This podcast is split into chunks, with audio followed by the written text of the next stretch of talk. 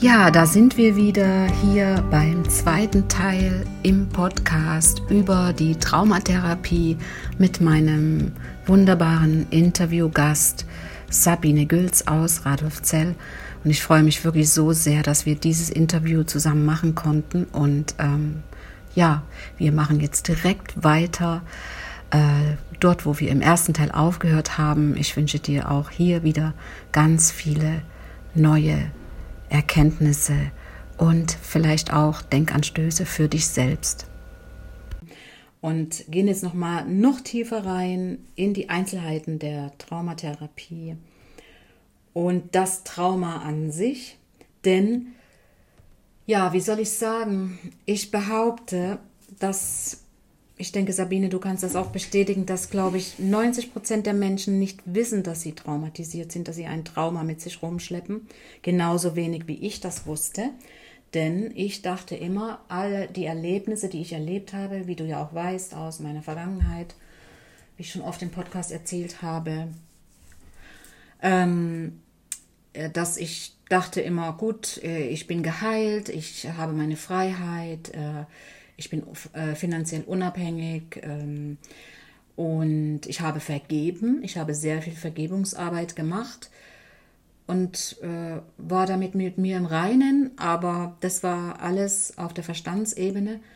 Und äh, mir war nicht bewusst, dass das Trauma trotzdem noch als Trauma vorhanden ist, denn da werden wir jetzt auch jetzt gleich näher drauf eingehen. Das ist dann auf Zellebene. Das ist auch wissenschaftlich erwiesen. Das habe ich alles nachgelesen unter anderem in dem Buch von Dr. Joe Dispenza, der da sehr viele wissenschaftliche Arbeiten macht.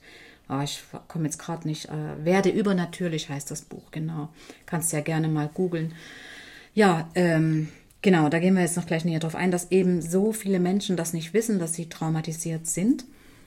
Und ich denke, es darf sich wirklich jeder Einzelne da draußen, du darfst dich das gerne mal fragen, ob du traumatisiert bist und ähm, jetzt möchte ich dich wieder, Sabine, gerne dazu mal fragen, wie finde ich das selber raus, ob ich traumatisiert bin oder kannst du das äh, auch herausfinden, ob ein Trauma vorhanden ist?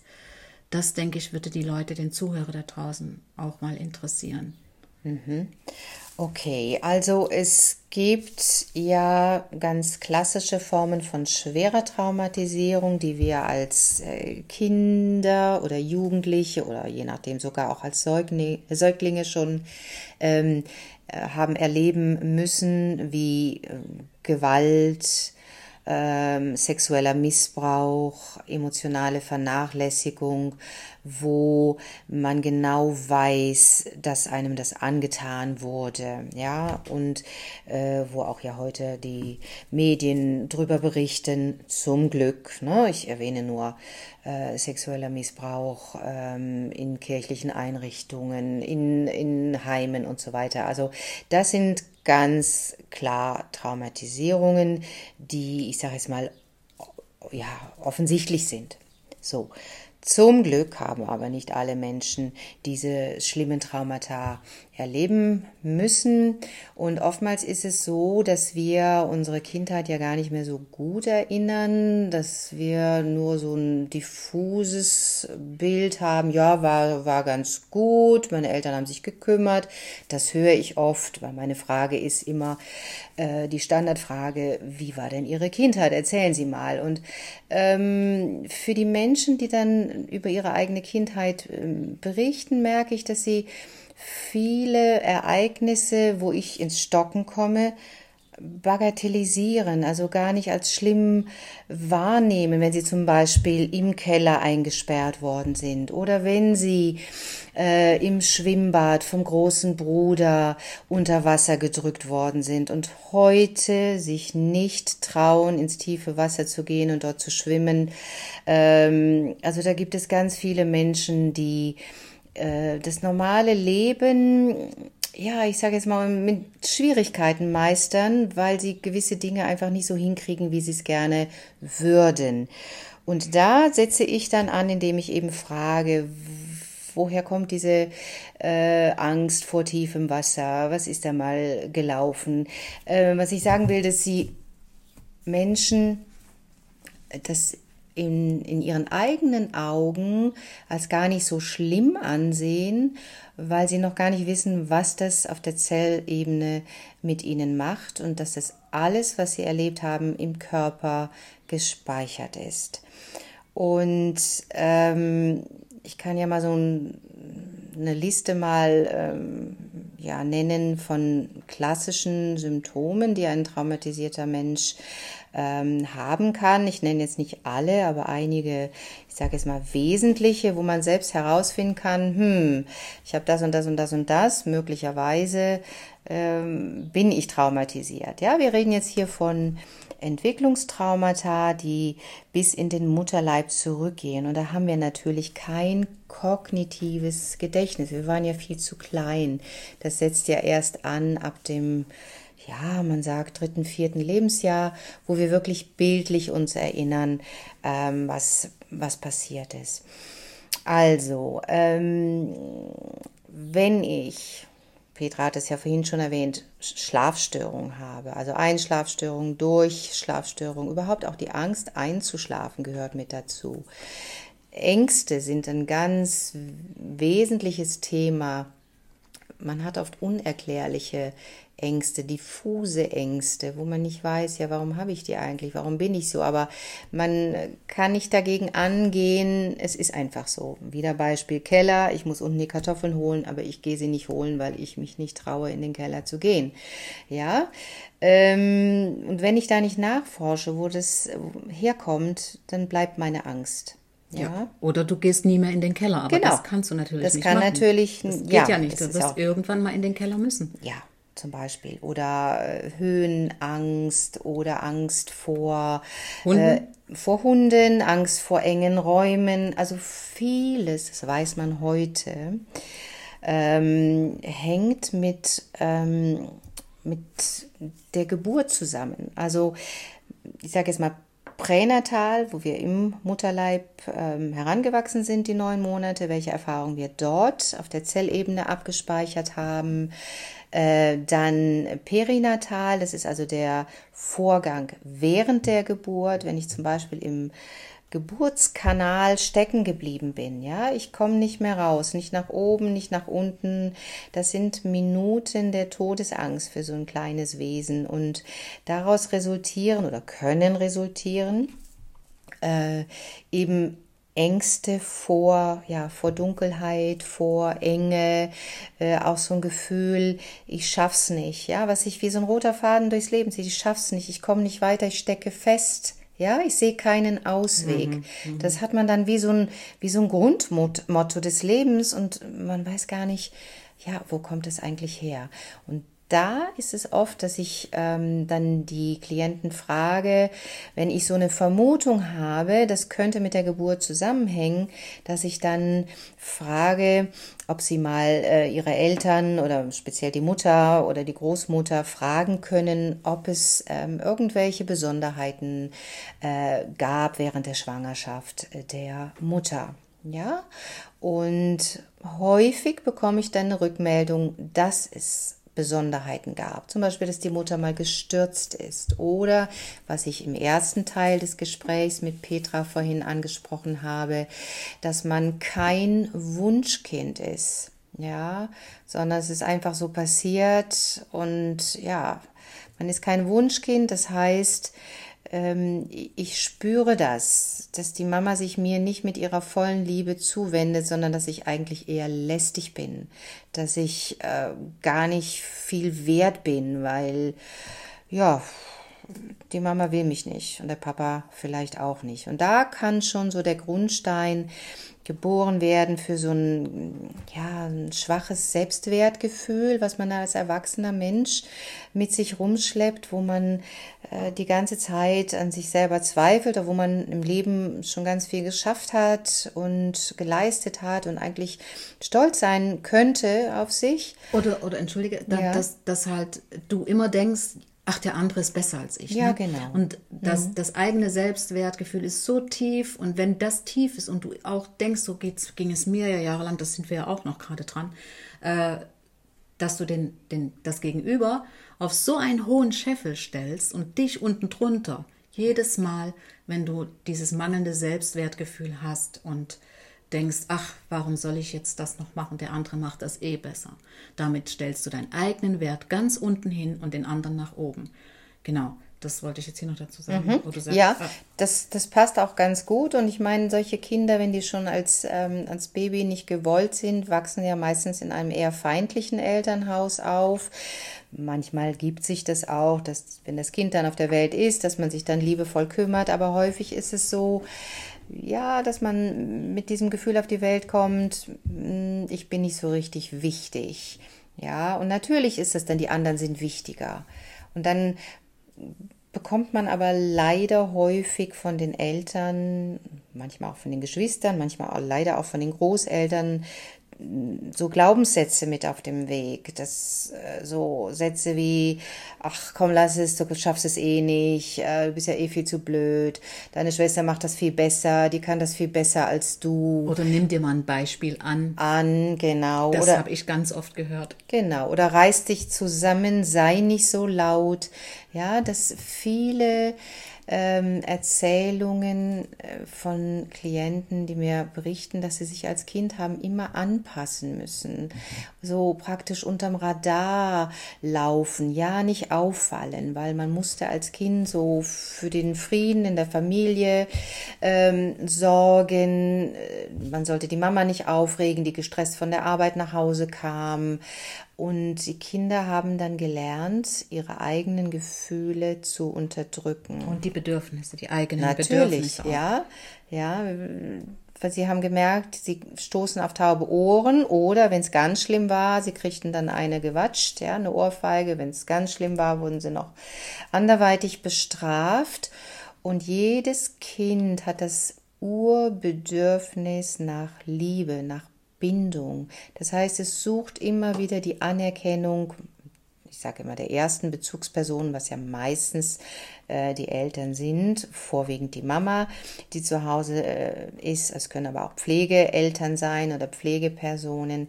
Das heißt, diese, äh, diese Kinder, wir, wir Menschen, wir waren ja auch Kinder, ja, sehnen uns nach dieser Liebe, nach dieser Aufmerksamkeit und tun alles dafür, damit wir von den Eltern eine Bestätigung bekommen, Mensch, das hast du aber gut gemacht. Mensch, das war aber toll. Diese Übereinstimmung. Also diese Kleinstkinder, ja, die sehnen sich nicht nur danach, sondern das ist das Grundbedürfnis. Mhm. Und damit wollen die ja auch das Urvertrauen stärken. Oder das ist ja automatisch, möchtest du ja das Urvertrauen. Und wenn es dann in Übereinstimmung geht, das heißt, ich habe Hunger, die Mutter gibt mir äh, die Brust, dann gibt es Übereinstimmung, dass die Bedürfnisse erfüllt werden. Und, und wenn das muss gegeben sein, dann ist das natürlich optimal fürs Kind. Aber das ist das, was du jetzt hier auch ansprichst. Wenn das nicht der Fall war, zieht sich das ja weiter, bis die Kinder größer sind, immer diese Unterordnung. Es gibt keine Übereinstimmungen mit den eigenen Bedürfnissen, die werden hinten dran gestellt führt dann irgendwann dazu, dass sich die Synapsen schließen im Kopf, im Gehirn und äh, du ja, das, die Software übernimmst von jemandem, der sie dir drauf spielt. Ja, und das führt dann dazu, dass ich als erwachsener Mensch ein völlig angepasstes Leben führe, mich immer äh, anderen Menschen unterordne, weil ich ja gar nicht überzeugt bin von meinem Wert, immer denke, die anderen äh, haben es verdient, besser behandelt zu werden und ähm, das führt im schlimmsten Falle zum Burnout, weil ich mich permanent überfordere und permanent die Aufgaben annehme, die mir übertragen werden. Und die Ursache dafür ist das Trauma. Mhm. Genau. Das ist ja ganz genau. Du hast jetzt quasi den Gang, den Werdegang beschrieben, was zu was das alles führen kann und die Ursache aber ist das Trauma und das ist das, was viele Menschen leider nicht wissen, ja. dass die Ursache das Trauma ist, wie zum Beispiel die Schlaflosigkeit. Du liest es ja immer wieder, wie viele Menschen, jeder Dritte leidet an Schlaflosigkeit. Ja, genau. Und was können die Ärzte machen? Die können nichts machen.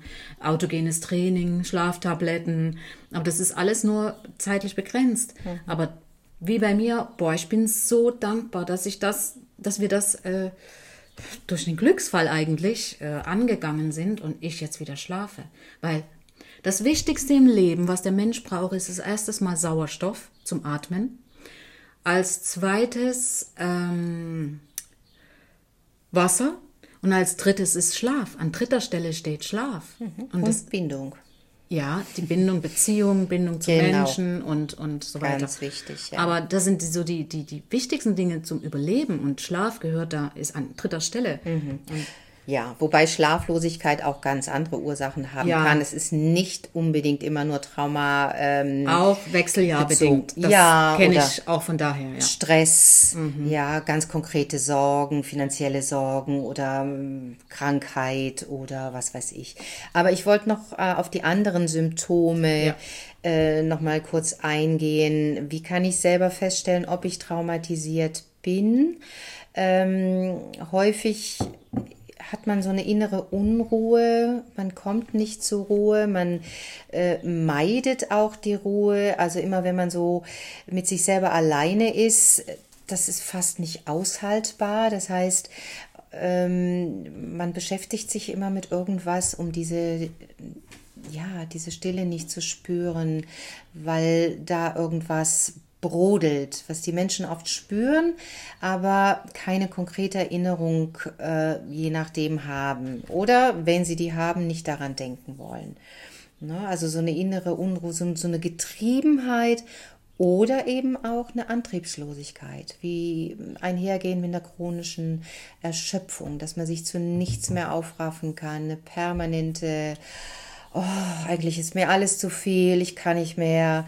Und das ist so typisch für die Menschen, die sich zu viel ähm, aufborden, weil sie immer glauben, sie müssen den anderen Menschen gefallen, sie müssen ähm, den anderen was Gutes tun, damit sie endlich diese Anerkennung bekommen, nach der sie sich so als Kind schon gesehnt haben und nicht bekommen haben. Ja, und das zieht sich auch wieder wie ein roter Faden durch das Leben durch. Und ganz wichtig ist auch so ein Punkt, sind diese psychosomatischen Beschwerden, äh, die mit Traumata einhergehen und ganz speziell äh, Gelenkschmerzen, ähm, die meistens medizinisch abgeklärt worden sind, also der Orthopäde oder Osteopath oder wer auch immer, ähm, hat nichts finden können. Und ähm, da ist es oftmals so, diese Gelenkbeschwerden sind eigentlich schon in der Kindheit äh, ist der Grundstein gelegt, was ich vorhin gesagt habe. Wenn ich als Kind immer unterm Schirm laufe, unterm Radar, ja, nicht auffallen, ja, kein, äh, nicht zu laut sein, mich nicht zu sehr freuen, äh, keine starken Emotionen zeigen, weil das die Eltern stört, weil die sich genervt fühlen, muss ich als Kind mich zusammenreißen, im wahrsten Sinne des Wortes. Das heißt, der ganze Körper ist immer in Anspannung, weil ich ja nicht toben darf, weil ich ja nicht laut sein darf. Das heißt, meine ganzen Muskeln und, und Gelenke sind angespannt und das zieht sich dann als Kind, ich wachse ja und, und äh, die Knochen ent, ähm, entwickeln sich und so, aber in den Zellen ist es gespeichert, dieses ich reiß mich zusammen, ich kann mich nicht entfalten. Das ist angespannt durch Unterdrückung Genau. Ja? durch und du unterdrückst ja etwas und das muss ja irgendwie körperlich stattfinden, Genau. ja, diese Unterdrückung. Und dann bist du angespannt. Und der Körper hält es jahrelang ohne Schmerzen aus, weil das, was ich jetzt gerade erzählt habe, Ja. passiert ja, alles unbewusst. Das Kind ist sich ja dessen nicht bewusst, was es macht, ja, und es spürt auch zu dem Zeitpunkt noch keinerlei Schmerzen, es sei denn jetzt ganz normale Wachstumsschmerzen, ne, wenn die Knochen halt wachsen und so.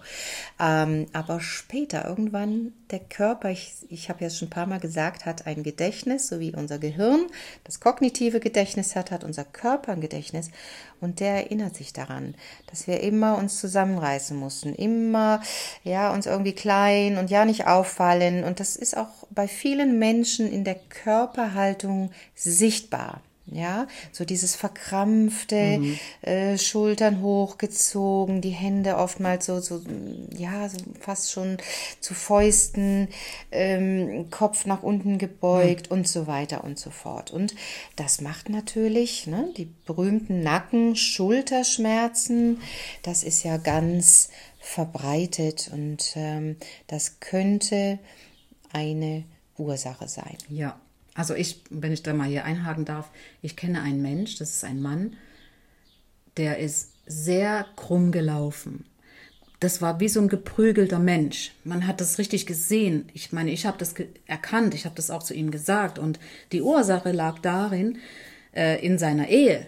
er war zwar zu dem Zeitpunkt schon äh, geschieden, aber die Ursache war in der Ehe durch diese dominante Ehefrau äh, wurde der Mann immer kleiner und hat dann den runden Rücken und man hat richtig gemerkt, dass der Kopf hing und also das sind auch ganz starke Anzeichen von, dass jemand was unterdrückt und sich klein macht, weil, weil er sich anpasst oder eben äh, äh, dominiert wird durch eine andere Person. Ne? Und das war da der Fall. Das war sehr gut erkennbar. Mhm. Und das ist auch das, ich weiß nicht, habe ich vorhin schon gesagt, dass das wissenschaftlich erwiesen ist, dass das in unseren Zellen abgespeichert ist. Und mhm. ich sage da immer, ich nenne das immer die Landkarte unseres Körpers.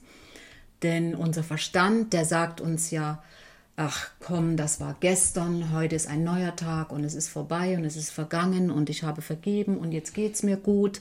Das sagt der Verstand, weil das ist ja automatisch äh, in unserem Körper so eingerichtet, sonst damit wir wieder weiter normal leben können. Aber es ist auch in den Körperzellen abgespeichert. Alles ist abgespeichert in den Körperzellen. Und dann irgendwann zwischendurch kommen dann die kleinen Dämonen aus den Zellen heraus ne, und sagen, hey, hallo, erinnere dich mal noch an mich hier ist noch dein Schmerz, ja, und das, das zu begreifen, dass da dieser Schmerz, dieses Trauma sitzt, dass du das behandeln kannst, ja, dass, dass das weggeht, dass es tatsächlich weggeht. Mhm. Das ist das Wunderbare an der Traumaarbeit, die den Körper mit einbezieht, dass wirklich ähm, Heilung stattfinden kann. Ja, weil der Körper ja auch gesundet, der darf endlich wieder, ne, darf sich räkeln und strecken und äh, sich bewegen, so wie es ihm gerade gut tut. Wieder gerade laufen, aufrecht gehen. Aufrecht gehen, ja, genau. Ja. All das sind auch Körperübungen, die ich immer wieder gerne mache in, in den Sitzungen, ja. Die aufrechte Haltung, sehen, gesehen werden. Das ist ganz wichtig. Und was ich in dem, im ersten Teil schon erwähnt habe, den Körper nicht mehr als Feind anzuschauen, sondern als Freund oder Freundin. Das heißt, ähm, mit dem Körper zusammenarbeiten und nicht gegen ihn. Ja. Das ist ganz, ganz wichtig. Und was ich noch erwähnen möchte, das ist mir noch ein wichtiger Punkt. Wie kann ich ähm, feststellen, ob ich traumatisiert bin? Zum Beispiel, wenn ich getriggert werde. Äh, Trigger sind so Außenreize, die plötzlich auftauchen, zum Beispiel ein Geruch oder man hört ein Musikstück oder man sieht ein Gesicht und ich sage es mal ganz banal, äh, ein Mann mit einem Bart und plötzlich erscheint erstarrt man, ja, und, und äh, kriegt Herzrasen und äh, fängt an zu zittern, kriegt wie so eine Panikattacke und man weiß nicht genau warum. Was hat das jetzt, was ist da gerade passiert? Und das ist dann so, dass unser Körpergedächtnis ähm, diesen Geruch, diese Musik oder äh, dieses Bild von diesem Mann ähm, ja, sich daran erinnert, da ist irgendwas gewesen. Auch wenn man nicht weiß, was genau passiert ist, wenn es zum Beispiel in früher Kindheit passiert ist, aber irgendetwas war da, was ganz schlimm ist, dass der Körper jetzt so reagiert. Mhm. Oftmals vermeidet man Trigger, manchmal sind es ja auch bestimmte Orte, wo etwas passiert ist, ein Zimmer, ein Haus oder ein Waldstück oder so, wo man einfach nicht mehr hingeht, weil man weiß, wenn ich da hingehe, dann kriege ich die, die nackte Panik. Ja? Mhm. Ja, und das sind auch so Anzeichen von Traumatisierungen wir haben keine kognitive Erinnerung daran, ja, weil wir es nicht wissen wollen, weil es zu schlimm war oder weil es zu früh passiert ist. Aber unser Körpergedächtnis springt an auf diese Trigger, weil der genau weiß, oh Gott, Damals hat es genau so gerochen. Ja, genau dieser Duft war damals. Genau, ja. ja das kenne ich. Und dann ist das Kennen aber ähm, gepaart mit einem ganz äh, unangenehmen Körpergefühl. Und ähm, ja, und da kann man eben auch ansetzen und diese Trigger entschärfen. Mhm. Genau, das ist äh, wirklich sehr, sehr, sehr, sehr informativ hier, was du alles da so erzählst. Und jetzt würde ich gerne abschließend noch was fragen. Und zwar zum einen, Ähm, wie lange dauert jetzt so eine Therapie? Ich weiß gar nicht, ob im ersten Teil äh, hattest du es kurz erwähnt, ne? im Vergleichsweise zum Psychotherapie. Äh, wie lange es dauern kann, ich kann nur sagen von meiner Seite her, das waren äh, äh, zwei Therapien bezüglich des einen Themas und mit riesengroßen Erfolg für mich. Und ähm, das andere, das, das gehen wir jetzt demnächst an. Da freue ich mich schon drauf. Ich freue mich einfach auf die Heilung, dass mein Körper wieder äh, mein Körper sein darf und kann. Erstens das, wie lange? Und dann noch, ist ein normales Leben danach wieder möglich oder ein lebenswertes Leben danach? Ist das dann, wenn wir das noch kurz. Mhm. Ähm, also mm, je nach Traumata, je nach Schwere der Traumata, also würde ich jetzt mal sagen, mindestens zehn Sitzungen, zehn bis 30 würde ich jetzt mal so schätzen. Aber die Steigerung der Lebensqualität ist meistens schon nach der zweiten oder dritten Sitzung spürbar. Die Abstände nochmal zwischen? Die Abstände, ich empfehle anfänglich alle 14 Tage zu mir zu kommen, damit man mal dran bleibt, weil es ist ganz wichtig, in, den, in der ersten Zeit ein vertrauensvolles Verhältnis aufzubauen, dass äh, meine Klienten wirklich sehen, wie ich arbeite und sich Stück für Stück ähm, mehr öffnen können und einfach wissen, bei mir sind sie gut aufgehoben. Und das dauert so, je nachdem, zwei bis vier Sitzungen. Aber währenddessen passiert ja schon was. Und wenn die Leute merken, hey, ich, da hat sich so viel getan in der letzten Sitzung. Und wie du ja auch erlebt hast, ich kann wieder schlafen, ich kann wieder in den Keller gehen. Jetzt sind wir nochmal bei diesem Kellerbeispiel. Ja, ähm, also das ist ja schon eine Steigerung der Lebensqualität. Und man kann dann wirklich, wenn man mit seinen, ich sag jetzt mal, äh, Themen aufgeräumt hat, wieder ein, ein lebenswertes Leben führen, ein leichtes Leben oder viel leichteres Leben, als man sich das je äh, erträumt hatte. Also das ist möglich. Und da sage ich noch dazu, ein Leben, das wirklich mit dir selber stattfindet. Und zwar, wo du der Mittelpunkt bist in deinem Leben wieder sein darfst. Das, das finde ich unglaublich schön und ich kann jetzt hier an der Stelle nur noch sagen, wie wichtig es ist. Das ist das, also ich setze das mal ganz oben an, ähm, das äh, ein Trauma behandeln zu lassen. Und nachdem ich bei Sabine äh, die Traumatherapie gemacht habe, anschließend wusste ich sofort, welche Menschen um mich herum traumatisiert sind.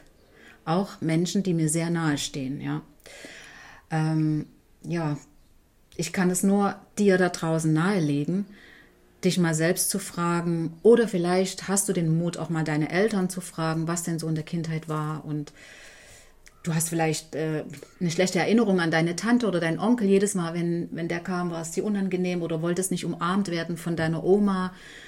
Das kann alles sein. Äh, weißt, du, weißt du alles nicht die Hintergründe des, dafür und deswegen kann, es, kann ich dir das hier auch nochmal nahelegen, dass du äh, da mal nachfragst, wenn du den Mut hast. Und es geht ja schlussendlich um dich und um deinen Körper. Du möchtest dich wieder in deinem Körper wohlfühlen, dein Körper, äh, durch den, der dir ermöglicht zu leben. Das ist dein Körper ermöglicht dir zu leben, ermöglicht dir zu atmen.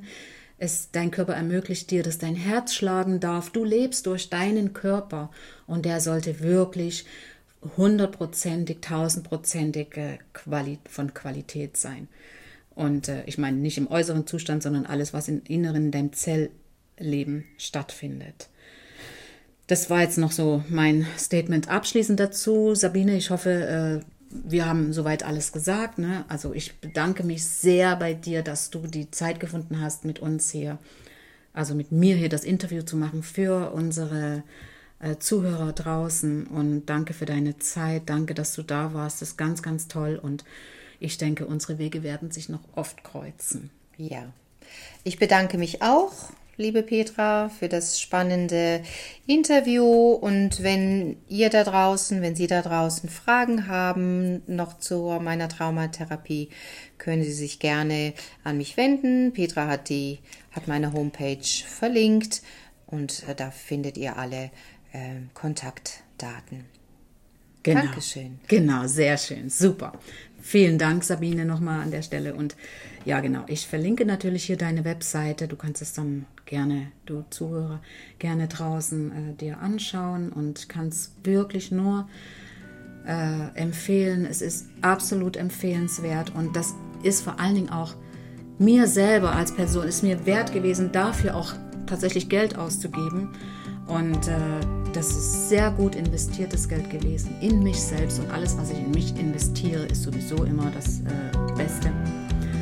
Und ja, das war es jetzt hier auch schon äh, im zweiten Teil und in unserem, in unserem Interview. Und ich sage bis bald hier wieder beim Podcast. Einmal Kuba und zurück. Dein Podcast für mehr Lebensfreude und Zwischenmenschlichkeit. Hasta luego, deine Petra.